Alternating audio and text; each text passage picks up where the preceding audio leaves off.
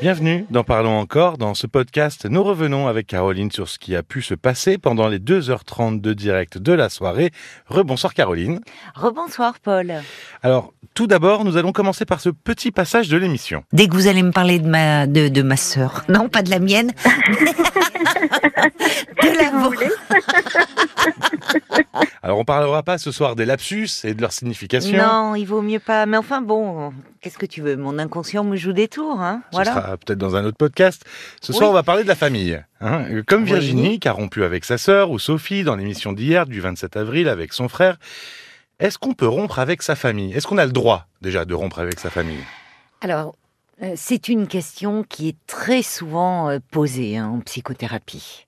Ce qui montre bien le fait même de dire, comme tu la poses d'ailleurs, est-ce qu'on a le droit? Ce qui montre bien à quel point euh, c'est compliqué et culpabilisant.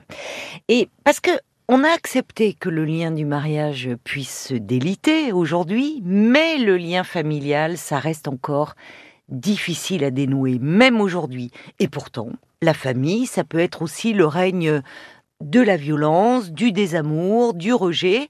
N'oublions pas quand même que 80% des violences faites aux enfants sont commises au sein de la famille. Alors pour répondre à ta question, oui, dans des cas extrêmement graves, on a le droit de couper et parfois même c'est un devoir vis-à-vis de soi-même pour se protéger. Parce que la famille, on la porte toute sa vie, en fait. hein. Donc, euh, est-ce qu'il y a un âge Est-ce qu'il faut rompre tôt s'il faut rompre? Est-ce qu'on on peut le faire à n'importe quel âge?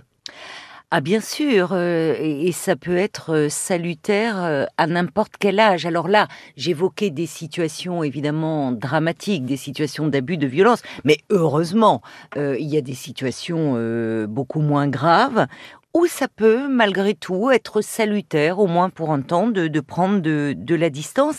Mais encore une fois, c'est c'est toujours avec un sentiment de culpabilité parce qu'on peut se sentir euh, un peu comme un fils ou une fille euh, ingrate. C'est pas irréversible. On peut juste s'éloigner et après revenir vers sa famille. Tout à fait, euh, tout à fait. En, en- en thérapie, on peut travailler ce, ce lien-là, ou même parfois, on peut éprouver le besoin parce que on se sent euh, jugé, blessé, incompris euh, euh, par ses parents, par ses frères et sœurs.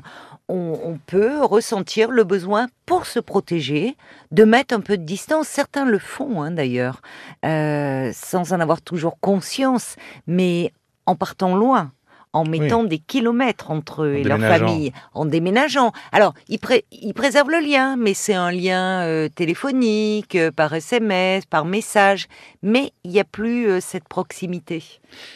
Bah, merci Caroline. Mais merci Paul. C'est encore une bonne émission.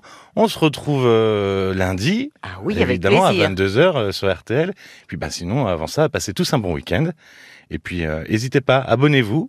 Et puis, euh, petit commentaire aussi dans les podcasts. euh, tous les commentaires sont les bienvenus. Et bon 1er mai, et n'oublie pas de m'amener un petit brin de muguet. Le petit hein. brin de muguet. C'est tradition, j'y tiens Paul. Et je n'y manquerai pas.